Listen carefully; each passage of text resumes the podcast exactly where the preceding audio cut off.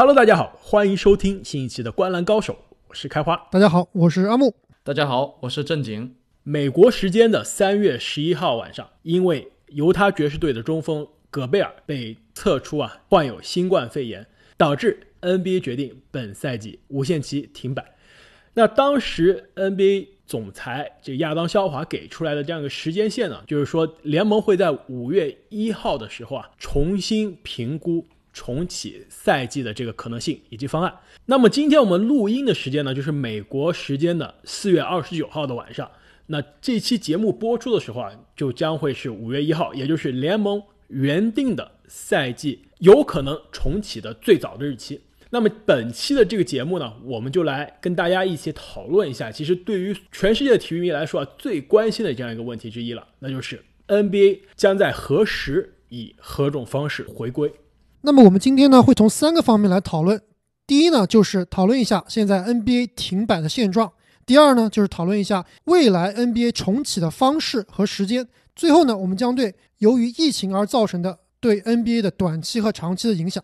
我觉得，如果先要聊这个 NBA 停摆的现状啊，不得不面对的就是美国疫情的这样一个现实。其实截止现在我们录音的时候，就是四月二十九号的晚上。美国已经累计有超过一百万例的这样一个新冠的肺炎，然后死亡的这个病例呢也超过了六万例。可以说，其实现在基本上每天啊还是以两到三万的这样一个增速在增长。我觉得美国疫情的这个尽头啊，现在真的还是看不到。其实 NBA 到现在停摆呢，已经是超过了一个半月的时间啊。在这一个半月没有篮球、没有比赛的这样一个时间内，球员都在做些什么？联盟都在做些什么？包括咱们球迷啊。都在关心些什么话题呢？我从这个社交媒体的这个球员的发的内容来看啊，我觉得百分之八十五的球员都是在家属于天天打游戏的状态。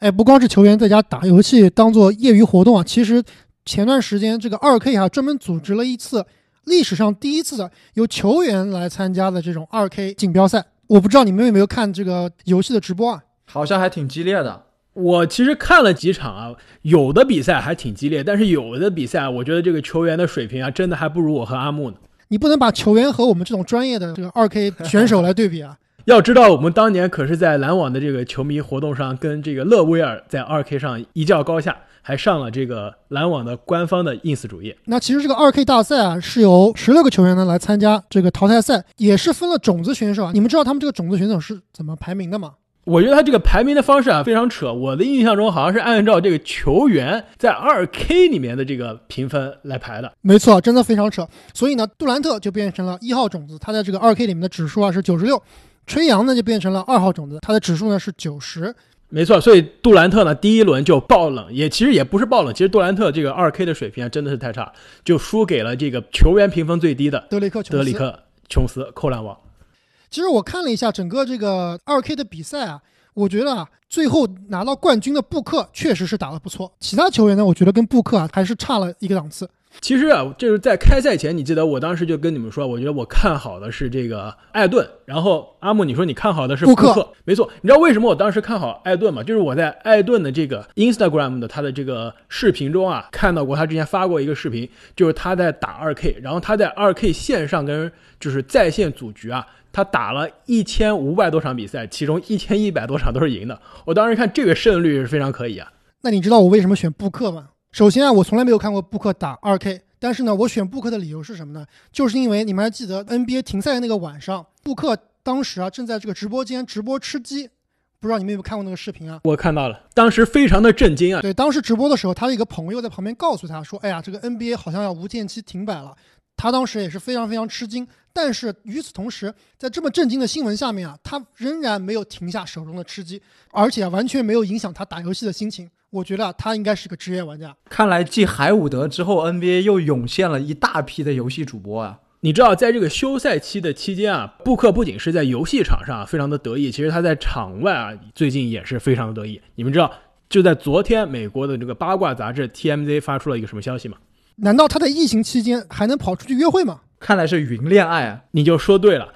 不仅是出去约会啊，他还跟他约会的对象一起坐车啊，去这个亚利桑那非常著名的这个小镇叫做 Senado 去度假。关键的是啊，他这个约会的对象你们知道是谁吗？难道又是一个卡戴珊吗？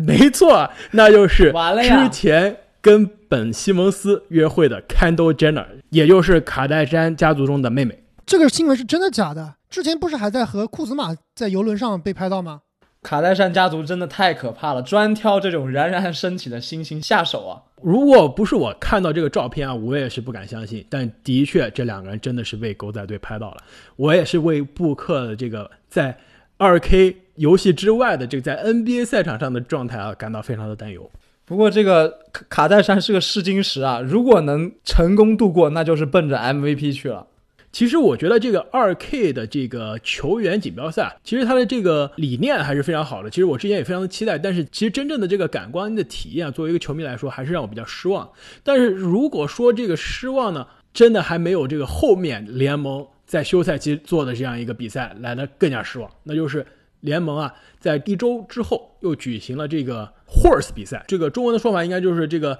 难度投篮大赛。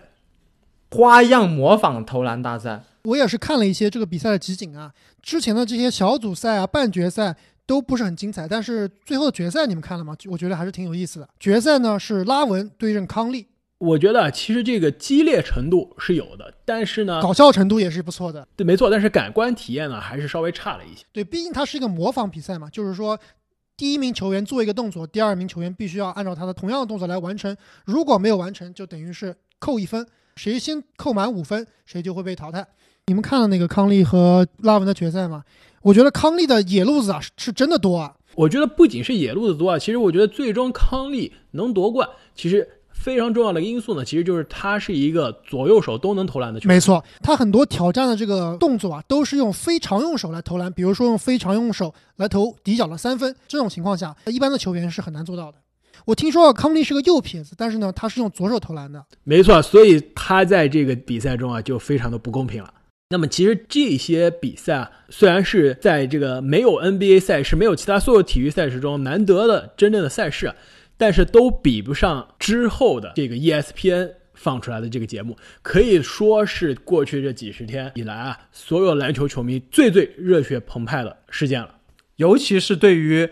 那些曾经亲眼见证过乔丹打球的球迷来说啊，这个对于他们来说不亚于是一个节日一样的。我们周围其实都有朋友，每个周日晚上都守着电视机，等待着这个纪录片的播出。而且啊，由于最近没有比赛，所以呢，美国的所有的体育媒体讨论的最多的就是关于这个纪录片了。没错，那就是记录乔丹在公牛王朝的最后一冠的纪录片《最后一舞》。这个纪录片呢，一共是有十期，每周日呢更新两期，现在呢已经放到第四集了。我觉得其实看了前面几期，对我来说啊，最大的一个感官呢，就是这个纪录片啊是非常的真实的。它不仅是刻画了这支公牛队的伟大，它也非常深入的、直接的揭示了一些不为人知的背后的一些可以说是矛盾以及冲突。我觉得这一点是作为这个纪录片来说最棒的，因为其实对于这样一个大家知道剧情、知道结局的一个故事来说啊，其实大家更想了解的是一些，当中的细节，没错，一些舞台背后的故事。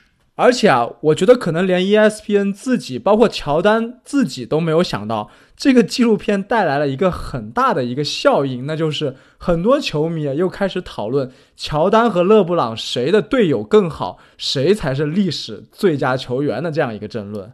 那你们先别给我剧透啊，我其实还没有看，我是准备等到十集全部出完以后，一口气把它看完。没事，我决定给你剧透一下，最后公牛队夺冠了，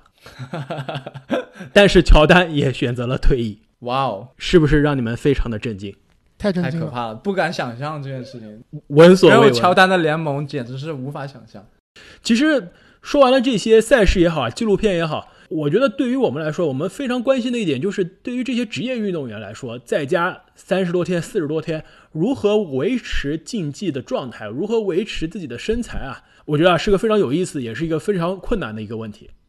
我看了很多关于球员的采访啊，大部分的球员呢，他们其实只能是一个人训练，包括像字母哥还有米德尔顿，他们在接受采访的时候都说，他们只能在家里面进行一些力量方面的训练。但是呢，由于美国很多的公共设施是关闭了，他们无法进入到篮球场，所以是无法投篮的。很有意思的是，这个热火的劳动委员巴特勒啊，他也考虑到了这一点，所以他给他们的很多球员都送了一个篮筐，让没有摸过球、没有投篮的球员，在家里也能投篮。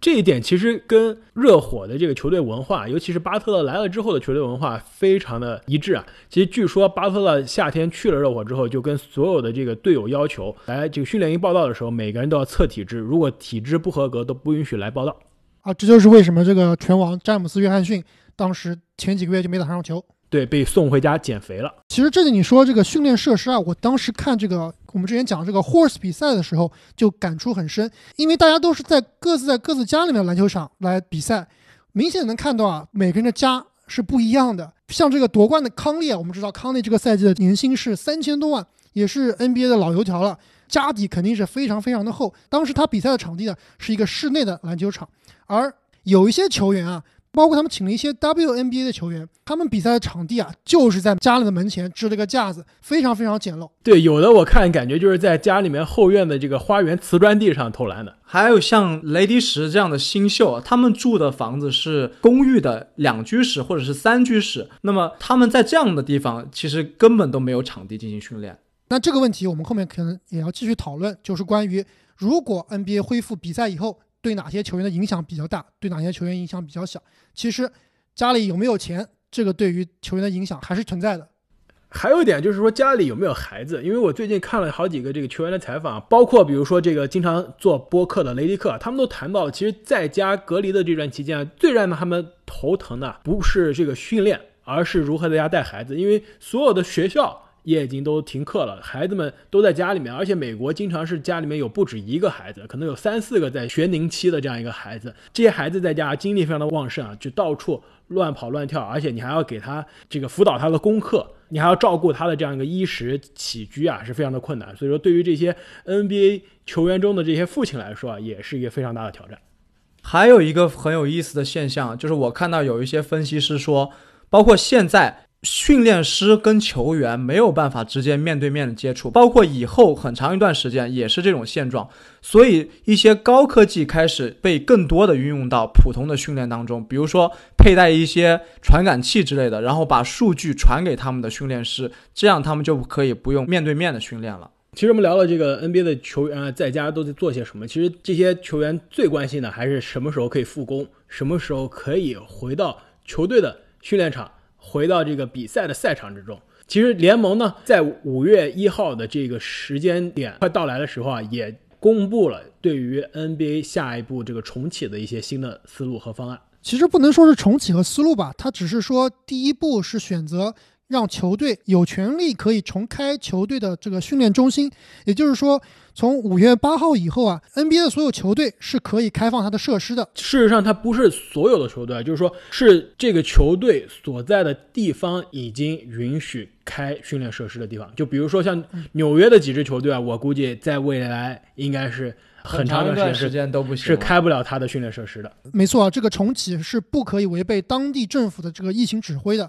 那么具体措施呢？其实还是有很多限制，比如说啊，这个训练中心一次不能超过四名球员参加训练，连半场三打三都找不到人打。另外一个呢，就是不允许教练参加。第三呢，就是不允许球队合练。所以啊，我当时看到这个新闻，我就跟你们吐槽了。其实这个开启球队训练中心啊，意义真的有多大呢？至少是让家里没框的人有了一个地方可以去啊。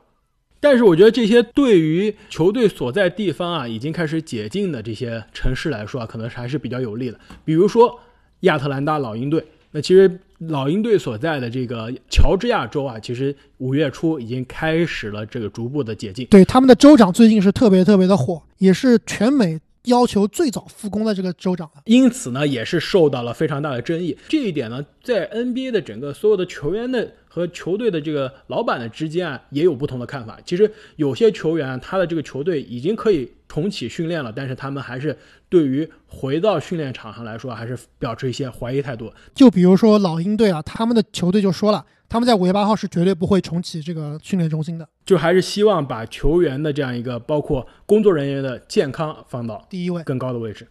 因此呢，其实我觉得这些信息呢，其实也揭示了联盟现在比较主流的这样一个看法之一，就是说暂时还是保持一个相对比较谨慎的这样一个态度。这也影响到我们对于 NBA 回归的这样一个时间线的这样一个预判。而且即使联盟啊很快的可以恢复，包括训练，甚至是比赛，但是呢，球员因为有了几十天的这样一个休息，他们其实是需要一个训练营来帮助他们找回自己的状态的。另外呢，从球迷的角度来讲啊，现在如果让他们回到场馆去观看比赛，对于他们个人的这个安全的考虑啊，很多人也是持一个怀疑的态度。我觉得这个如果 NBA 开赛啊，也是肯定是没有观众的，这个是毫无疑问的。而且啊，这个其实很多地方政府，包括加州洛杉矶市的市长就说了，他觉得让球迷进入体育馆来观看这个体育赛事啊，这样的事儿在二零二一年的秋天之前都不可能发生。要不然就是疫苗研制成功，要不然就是这个所有人群体免疫。所以说，如果 NBA 很多这个大球市的这样一个球队都没有办法允许球迷进入的话，我觉得其实联盟应该会以一个统一的标准，可能要求所有的球队都是在没有球迷的情况下去打比赛，这样来说会更加的公平。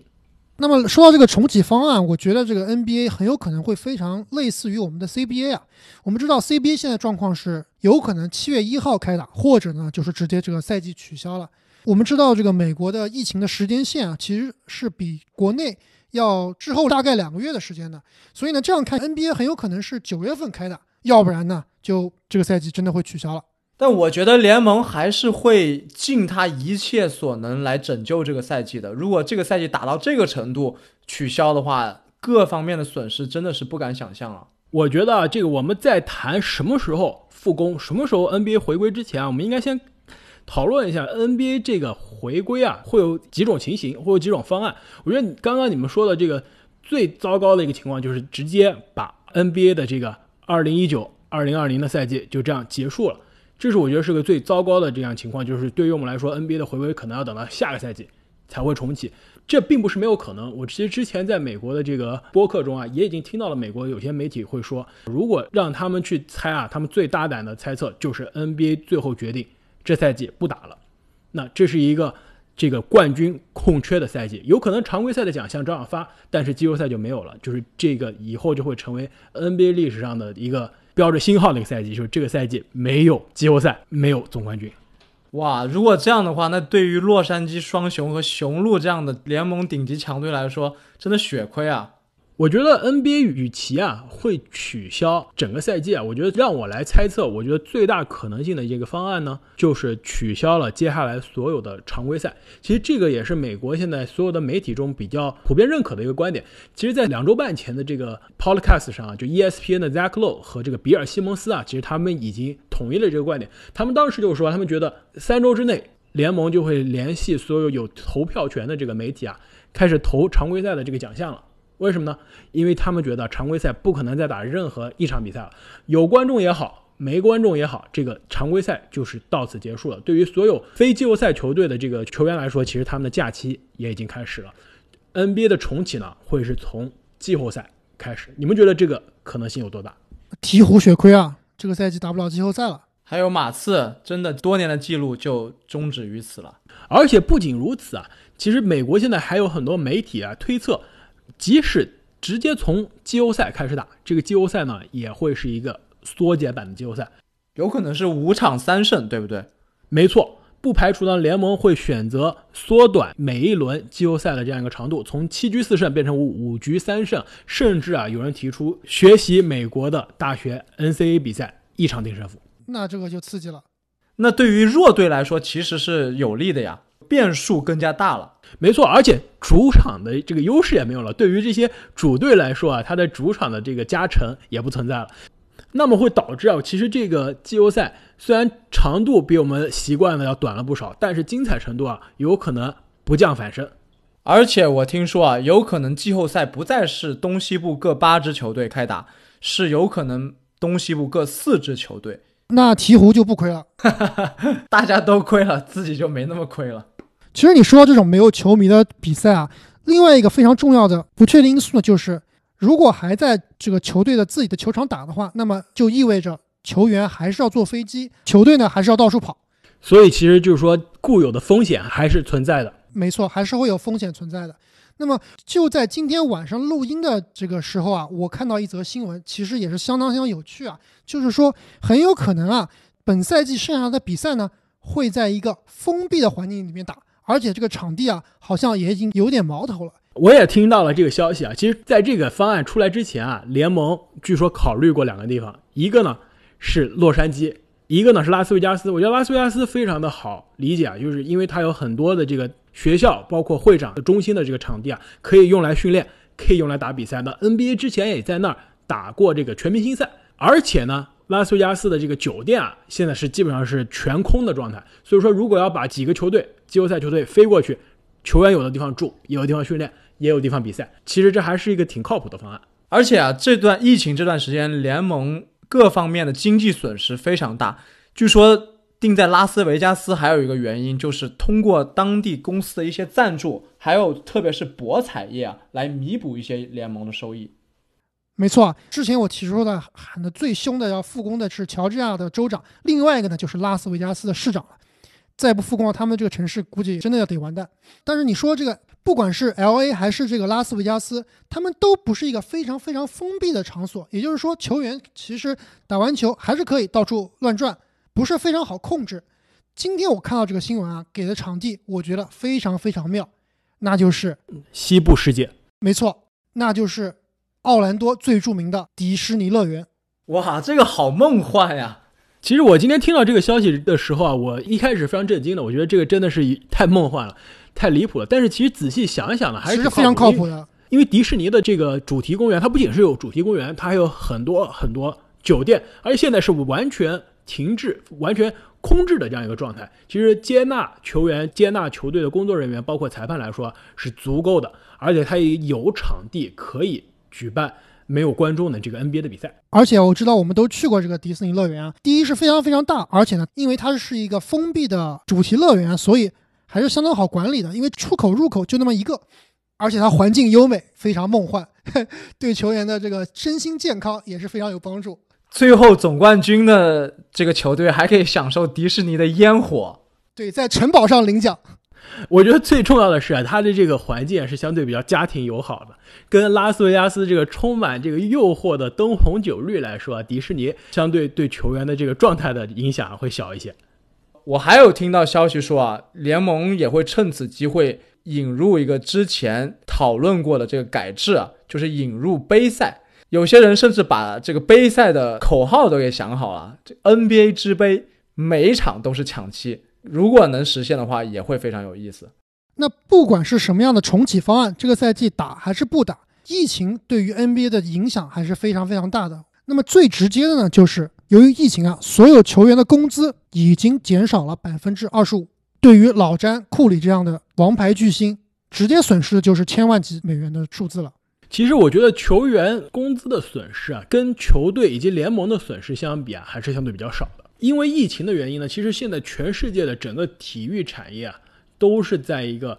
极端的环境下。因为对于体育来说，只有有赛事、有比赛。才会有收入来源，无论是这个收入来自于球票的销售，还是电视直播的广告，还是周边的一些很多产品。这些啊都需要比赛的本身来支撑，没有比赛，没有关注啊，这些收入都要大打折扣。而且对于 NBA 来说，很多球队它自身是拥有球场的，这些球场啊，在平时除了举办 NBA 的比赛之外，它还有其他，比如说演唱会或者举办其他赛事的这样一个用途。现在整个耗资巨大的这些设施都在一个空置的状态，也是非常非常大的一个浪费。我看到一个新闻啊，是说。联盟直接的损失啊，已经超过了八个亿美金，相关的产业的所有损失预计已经超过了三十个亿。那不光是这个赛季球员和球队的损失非常明显啊，由于 NBA 重启啊，包括下赛季的开赛的时间也非常非常不明朗，所以呢，这对于球员下赛季的薪金，特别是一些自由球员啊，本来想在今年夏天签到大合同的球员，变得非常非常的尴尬。没错，其实我们之前聊过，NBA 的这个工资帽呢是跟着联盟的这个收入水平是直接挂钩的。其实我们很多球员的这个工资，我们说的这个工资，其实都是他预计的这样一个工资水平，因为他们的工资的合同啊都是工资帽的百分之多少。其实这么来看呢，联盟的如果收入啊大规模的下降，球队的工资帽肯定是会有大幅度缩水的。很多对于今年要续约的球员来说啊，真的是非常的着急，尤其是今年啊，希望。在自由球员市场拿着大合同的浓眉哥。那么浓眉哥今年夏天本来可以续约拿到这个超级顶薪啊，数字上跟去年的这个普通的全明星的顶薪也差不太多了。不仅如此啊，其实现在很多媒体也在分析这个工资帽的缩水、球队收入的下降会不会影响明年字母哥的这样一个去向。因为之前呢，很多球队都想从雄鹿的手上啊，在明年的自由球员市场上抢走字母哥。但如果现在对于字母哥来说，他的这个能拿到的这个超级顶薪要缩水了，他会不会去考虑去一个更大的这样一个市场的球队啊，在球队合同之外能有更多的这样一个商业的收入来弥补他工资的损失？会不会他离开雄鹿的这样一个可能性就增加了呢？那这么一说，尼克斯是不是有希望了呢？难道说多兰老板的春天就要到来了？除了对于这个 NBA 球队和球员的这个薪金和财政方面有巨大的影响以外啊，对于很多球队的未来的发展方向和目标啊，其实是也是有很大的影响的。最直接的就是说，如果本赛季 NBA 就此告吹，那么对于特别是老詹这样的球员，又老了一岁，又失去了一次夺冠的机会。我觉得不仅是赛季取消，即使赛季继续打，但是延期了，因为这个延期肯定是会影响到接下来的一到两个赛季。其实整个他的职业生涯的这个时间线都会往后推了。其实对于老詹这样一个在历史最佳球员的这个讨论行列的。球员来说啊，其实他是非常的希望可以在自己的职业生涯结束之前，在总冠军的戒指加成上再去争夺一下，缩小与帮主之间的这样一个差距。其实对于这些年纪比较大的球员来说啊，这个 NBA 的停摆对于他们状态也好，对于他们职业生涯的这样一个维系也好，都是非常大的一个挑战。而且我觉得对于联盟非常年轻的球员来说，也是一个很大的问题。其实对于很多 NBA 的新秀。他们进入到联盟的时候，其实非常需要连续的比赛，非常需要高质量的、高强度的比赛，或者是季后赛的洗礼，而且非常需要有一个系统性的管理。没错，才能把自己的职业生涯有一个很好的开端。但是现在，如果赛季打了四分之三就这样结束了。不了了之，我觉得对于年轻人的培养来说也是非常糟糕的一件事情。之前我们的节目也特别做了一期这个流星球员啊，如果现在这些疫情下的球员不好好管理，或者说没有比赛的时间太长，很有可能会冒出另外一些流星球员。没错啊，包括这些有伤病的球员啊，对于他们伤病的恢复，对于球队的规划，如果赛季继续，对于他们季后赛对手的这些安排和研究啊，这些所有所有的东西都会受到影响。那其实聊了这么多疫情啊，赛季这个停摆对于 NBA 的影响，那你们觉得，你们心目中其实最大胆的这样一个对于 NBA 未来这个赛季也好，或者说接下来这个赛季也好的这个猜想，最大胆的猜想是怎么样的？我的猜想就是篮网队这个赛季或者下赛季会夺冠。这个由于疫情啊，对于老詹、对于字母、对于哈登这批这个本赛季发挥非常出色的球员是一个损失，但是。对于篮网的当家球星欧文和杜兰特啊，其实这段休赛期啊，对于他们来说是没有任何影响的，反倒是让他们有更多的时间来安心养病。所以啊，我的猜想就是百分之百的杜兰特，百分之百的欧文回归 NBA，无人可敌。哎，我的这个猜想还真的跟这个阿木的猜想非常类似。我觉得会夺冠的球队啊，这赛季啊肯定是没有可能的，但下赛季啊还真的是非常有戏，那就是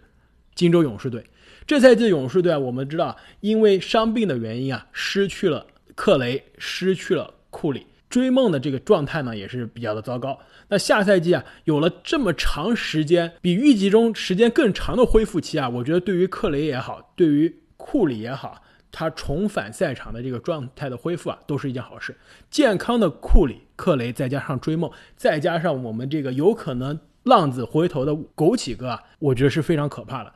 除此之外，不要忘了，勇士的手上还是握着今年的最有可能拿到状元签的这样一个选秀权。本赛季 NBA 的这个总冠军有可能被取消，但是选秀是不可能被取消的。而且这个选秀的球队中战绩最差的球队也已经确定了。所以说，勇士队下个赛季重振旗鼓，我还是非常的看好。要是让我来猜想的话。既然 NBA 继续开打的话，有可能会选择在迪士尼这样一个非常具有童话梦幻的地方。那么，我想做一个很有童话般的这样一个猜想啊，那就是猛龙卫冕冠军。你们想啊，NBA 所有的球队里面，受美国这个严重疫情影响最小的，那就是位于加拿大的多伦多猛龙队了。很有可能啊，在这段时间，猛龙队的球员最好的保持了自己的状态，在联盟回归比赛了之后，最快进入状态，在季后赛大杀特杀，超越了大家对他们的期望，在失去了卡哇伊之后，再次拿下冠军，是不是非常梦幻？是不是非常童话？这次疫情啊，其实对整个 NBA 来说，它也是一种改变的动力。很多这样历史上的这样的改革以及改变啊，都是来自于这样外部的黑天鹅事件。正因为有了这样的事件，导致 NBA 它会去寻找改变、寻找革新。那么对于我们球迷来说，这样的改革和革新啊，很有可能是一个更好的事情。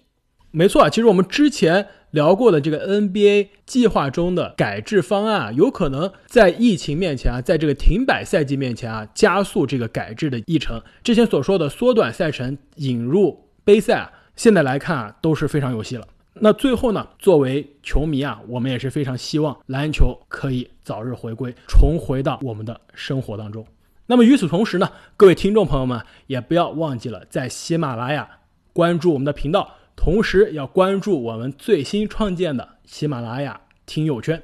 同时不要忘记关注我们的新浪微博。另外呢，我们也有到虎扑上发帖讨论我们播客的内容，也希望大家多多关注，多多给正经捧场。那么之前向各位听众朋友们征集的这些给主播的提问呢，也在继续，希望大家踊跃的提问。那我们本期的节目就聊到这里，我们下期再见，再见，再见。